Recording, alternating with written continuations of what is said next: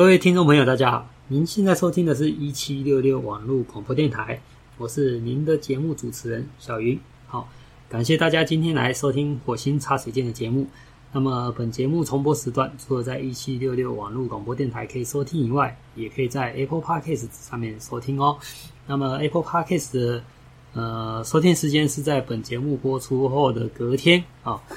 那呃，今天我们要来讲的就是延续上一集我们的一个话题，就是这堂编辑课会，然后来聊一聊，就是说对于一些出版社新新人或是新编辑啊所需要的一些技术能力、心态跟学习态度，给予大家一些我的一些想法、建议跟参考，还有可能发发一些牢骚这样子。那其实这个话题在上上一集。最后是聊到，就是说一个呃，大学生啊、呃，可能就有有一些呃，大学留下来的，就是大学生活中的一些，他可能不觉得是不好的习惯，但是在工作职场上是一个很不好的习惯。例如说，就是打电动啊、聊天啊这一些的，然后就是注意力、专注力不是很好。那其实这边我想要再补充一点，就是说。其实啊，如果说呃，因为有些大学生可能会有一些打工机会，或者说有些技，有些学校有一些什么实习的工作什么的。像我们之前的工读生就是一个呃学校学校什么派出来要实习，然后实习过后，然后才可以再再继续什么修课什么的。那我觉得实习的单位上面来讲的话，有的是有支薪，有的是没支薪什么的。然后去那边就是看，嗯。其实我看要看那个愿意让你实习的实习单位的一个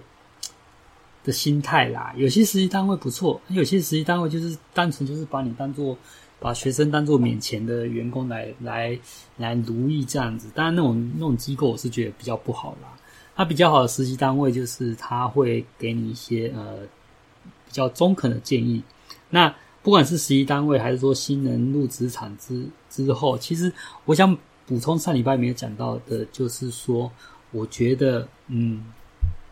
在你的新人阶段，其实如果说你真的能够遇到一个会，嗯，会骂你、会跟你发脾气的主管或是老板什么的，我觉得都算是一个，呃，很不错的一个，呃，这算机，很不错的机会吧？诶，这叫机会吗？反正就是，我觉得一。大家要去想的就是说，有人愿意为了你发脾气这件事，其实是很重要的，因为他对你应该是有所期待，或是说他是为了你好，想要纠正你的一些错误什么的。因为坦白讲，其实像我来讲的话，我其实我会是一个公司的好员工，但是我不见得就是一个好主管，因为其实我常常我会看到一些。可能我下面的，例如说这个这些工读生，或者说有些同事，呃，可能有一些不好的习惯，或者说工作上的一些不是很很好的一些技技能或者心态什么的，我其实不见得会去纠正他们，不会去跟他们讲说什么不好不好，因为我会觉得说我好像是在，如果这样做的话，会过过难玩。就是说自己分内事做好就好，管管人家什么事，有点就是至少门前雪这种心态。其实其实也不是说，嗯，应该说这这心态不是很好。但是大部分的员工通常都是这样子的一个心态，然后就是就是不想惹是生非，多一事不如少一事。然后反正你也不是我我我的什么重要人，重重要的朋友或重要什么的。那所以你你你发生的一些什么一些。呃，工作行为什么不太好，那个关我屁事啊！所以，如果你遇到一个愿意给你发脾气的主管或是老板，其实你应该要开心，因为他愿意为了你就是花时间。你其实你要知道，发脾气其实也是要花时间的，而且纠正你也要去去花心思去想怎么去纠正你，因为要纠正你之后，可能还会跟你讲说你要怎么做，你要怎么做什么什么的。我。这其实也是要浪费自己的时间去去教你手把手的教你怎么去弄，所以你如果不是我的重要重要的朋友或什么的，我干嘛要去教你什么的？这其实，在职场里面也是很现实的一个环境啊，就是说我跟你关系不好哦，其实我也我也懒得理你什么的。所以如果说新人阶段，我觉得呃，就是其实这也是我最近的一个一个体验啊，就是说常常我会觉得说，哎，其实老板就是经常会很爱骂人，或者说明明平常就是好好的，然后突然就是犯了错误，然后他就很生气的，那就是就是呃，就是很严厉的，就是就在纠正你、怒骂，就是骂你什么的。但是我事后其实嗯，经过这这些这些时日的一些。呃，考那个思考过，其实我会觉得说，其实当老板真的就是要这样子，就是说平时可以对员工好，但是当遇到重要的事或者重要的错误什么的时候，其实真的还是要很严厉的去纠正你，因为因为对对你纠正，让你留下一个教训，有一个印象，然后有一个挫折，然后你之后对这这些。犯错的事情有一些嗯深刻的体验，你可能就会让自己就是尽量不要再犯同样的错误，然后或者说怎样。那这些错误不就是说就只有在你的公司上，你目前工作上有用，而是说以后你出去别的职场，你都会记住说这些事情不应该犯。这其实是对你以后到不同的公司，然后你有这样的一个一个经验，你不会犯这种错，就变成说。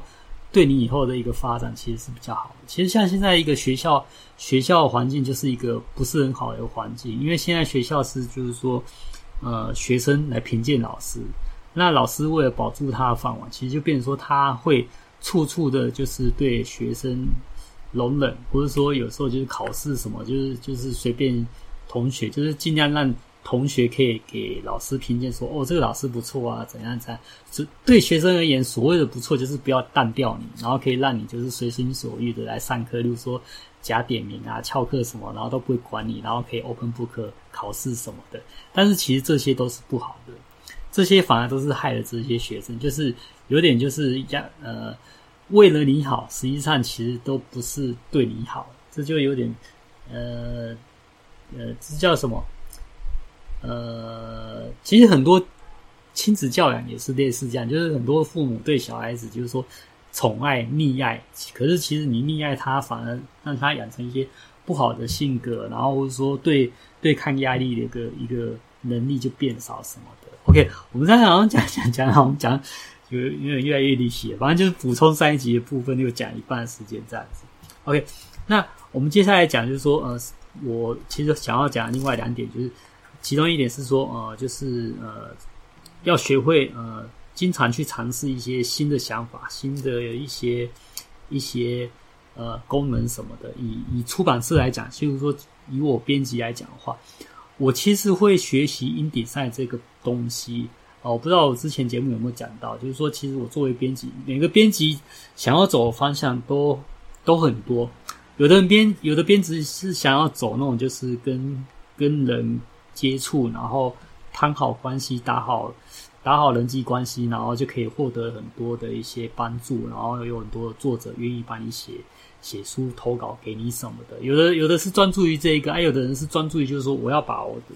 我交来稿件啊，然后跟作者讨论好，把它变成一个呃举世无双的一个一个内容、一个文章、一个一个作品什么的，就是他可能专注在内容的品质上。那也有人就是他是专注在说，我要做出一个就是一本，例如说我以前是做多媒体方面的一个书籍，我也想要做出就是说我的书内容除了说教学内容是很很好的，然后在我的版面配置上也能够让读者体验到就是说我们对这本书的一个用心程度，还有设计上的一个美感什么的。那每个人的一个走向都不一样。就我来讲的话，我是想要走向那种就是。在编辑工作生涯上，就是自己的工作，呃，工作能力，呃，应该说，呃，对于那个，因为我我是做工具书的编辑，所以我是希望说，我对工具的一个操作是非常熟悉的，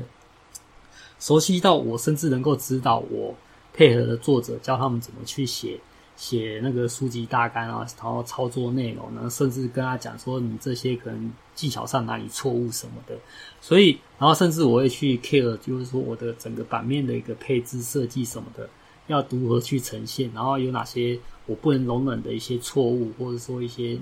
细节什么的，所以我就会变成说我自己去 touch 各种的一个软体的操作，然后例如说更熟悉的去去使用 InDesign 这个编排软体，让我想呈现的书籍的一个呃编排设计，可以达到我想要的一个呃极致完美的一个地步的的样子。对，所以说呃在在这个过程就变成说，其实我是一个很技术型的一个编辑。那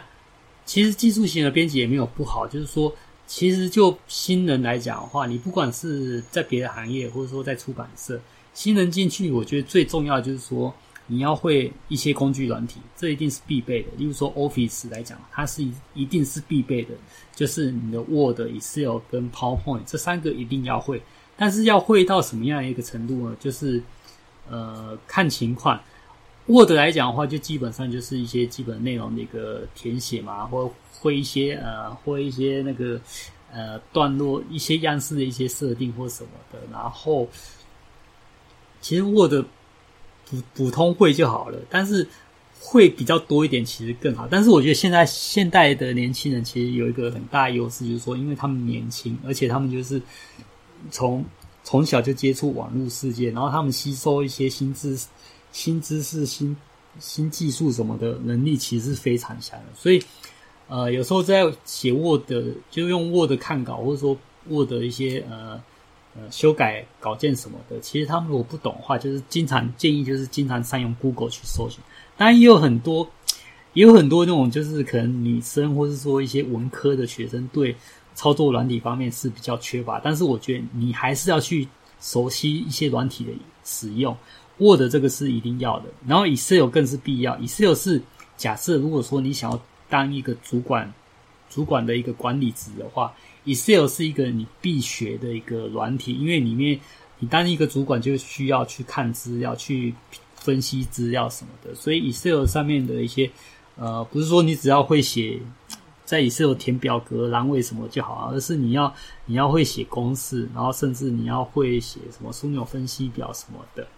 然后这部分其实也不难，对新人来讲的话，现在的年轻人都会上网去查。其实像我也是查，我想要写个什么一个函数什么，我不懂，就是上上网查，都有很多免费的教学什么的。对，然后 PowerPoint 也是一个当管理职的主管会需要用到，你做一个简报部分要去用。当然我是用 Mac 啊，所以我也常非常鄙视 PowerPoint 那个超难用的一个一个。一个设计理念什么的，我会觉得 Keynote 的一个设计方法是比较好。当然就看你你是习惯用 PC 还是还是 Mac，反正 Office 这个是一定要用。就算你是使用 Mac，你还是很悲哀的没办法逃避使用 Office 的 这个步骤，因为台湾的办公环境大概百分之九十九点九都是建筑在 Office 的一个操作基础上。对，那这是软体的部分，然后其他就是像。呃，常常有人会说，编辑其实就是要会呃十八般武艺啊。那像 Adobe 的平面三剑客，什么 Photoshop、i l l u s t r a t、i 一定要会。那甚至有的还要会 Premiere 去剪剪影片什么的。那以前可能还是会用什么 Flash 或 Dreamweaver 去架网站、去架网页。那现在可能是要会 CSS 或者一点点 JavaScript 什么的。对，这都是可能或多或少要去接触。去 touch 一下，不要以为说你只是单纯一个编辑，其实编辑你需要会的工作很多，因为编辑可能的一个编制就是说你可能什么都要去处理，例如说你的内容的一个校稿，然后内容一些图片的修图，然后或者是呃封封面的设计啊，然后或者说呃你要拍一个宣传影片，像是放在网络上、脸书上，然后做一个影片动画什么的，或者说呃。公司的网站，然后你要写一个网页式的一个内容，贴到网页式的书籍介绍，贴到那个网网站上什么的。所以其实你会需要要很会用软体。然后其实我会建议说，在这些软体里面，就是例如说、呃，平面设计软体啊，Photoshop、Illustrator、InDesign 这三个，你至少要选一个很专精的。另外两个，另外两个是呃会呃会。会的程度就好，就是呃不用很厉害，但是也要算有点熟悉，这样会用就好。对，但是为什么要讲一个软体特别熟悉呢？因为其实很多的一些设计啊，你只要一个软体用得熟，你通常都可以用那个软体去做出很多呃可能要用其他软体才比较方便用的。例如说，像我来讲，我就是很熟悉用 i n d e s i 这个这个软体，然后我就会变说，我会用 i n d e s i 做网页。然后我会用硬体在做动画，然后我会用 InDesign 画画插画图，然后我会用 InDesign 设计 banner，然后我会用 InDesign 去去做室内设计的一个构图什么的。啊，这个是有时候，嗯，因为公司经常在搬家，要规划那个什么桌子、椅子要放哪里，所以我会用 InDesign 去做一个室内室内平面图的什么的，对。然后我会用 InDesign 去写一些呃，例如说表格、表格设计什么的。然后网网页网页的一个设计也是用 InDesign 去弄。然后还有什么？还有什么没有讲到？反正就是基基本上小我所有出版社编辑要用要做一些宣传的一些。的一些配件什么的，我都我几乎都可以用 InDesign 去做，然后可能可能有些比较太难的，就真的是要切换到别的软体，但是基本上我都可以用 InDesign 去完成我想要的一个部分，就是因为我对 InDesign 的一个熟悉程度是非常的强，我能够用它来去做一些呃别人会觉得说，诶，怎么怎么也可以这样做，因为其实甚至也有人说什么网页上也有网络上也有一些神人，例如说像用 Excel 来画那种就是。画油画这样子，你能想象吗？就是因为他对这个软体非非常一个熟悉什么的，对，所以说其实啊，你要你要非常的熟悉一个软体，然后用那个软体来达成一些好用的地方。那另外我会讲到 InDesign，其实还有就是说在校对的时候，有时候其实啊，如果说你可以把美编给你的呃 PDF 的稿件，然后可能在上面做一些标示，什么太麻烦太慢。其实更快的方式是说，你叫美编给你 InDesign 的一个排版档 INDD 档，因为你只是要修改文字嘛，校稿嘛，那你就跟他要那个稿子稿子过来，就直接在 InDesign 里面帮他改改看文字，然后校对文字错的，或是整个段落错的删删掉增加，或者说他在编排的时候有些样式的设定可能跑掉，内文页项目啊或者什么的跑掉了，然后你又看得知。看得出来他是怎么跑掉，或者说你会看到他的一个 layout 的一个一个文字框，什么图片框，然后或者说这个图片框的一个对字位置不是很恰当，你可以直接帮它移动那个位置，或者说那个图太大，你把它直接弄小一点，这些都是用。假设你在用 Acrobat 里面，或是说在纸本列印出来，然后用红笔、蓝笔什么帮它标示说这个图移到这里，这个图变小一点，这个文字小一点，这个文字粗一点、大一点，这个样式不对什么的，都还要就是说直觉、快速、有效率。因为你直接在 InDesign 里面把它改好之后回给他，他只是在他的电脑里面重开 InDesign，然后连接到它的一个它原本的一些图片素材，重新连接之后再输出一 PDF 给你做一个 double check。检查过后就可以了。其实这样子，呃，可以节省很很多的一个重复、重复步骤的一个部分。这也是我我其实会很很喜欢用 InDesign 的一个原因，也是我觉得如果说你想要当出版编辑的话，我很推荐就是说你一定要精通，呃，非常熟悉 InDesign 这个功能，因为它对对出版的编辑来讲，它其实是非常直接的，呃。必要的一个工具，对。那以上就是因为时间也差不多，我们就呃这两集的一个编辑的一个聊聊一个课的一个分享内容就到这里为止，就到这里啦。那希望下次有机会我们再来聊，可能类似的一个内容这样子。那本节目内容到此为止，再请各位观众哦期待下周的内容，谢谢，拜拜。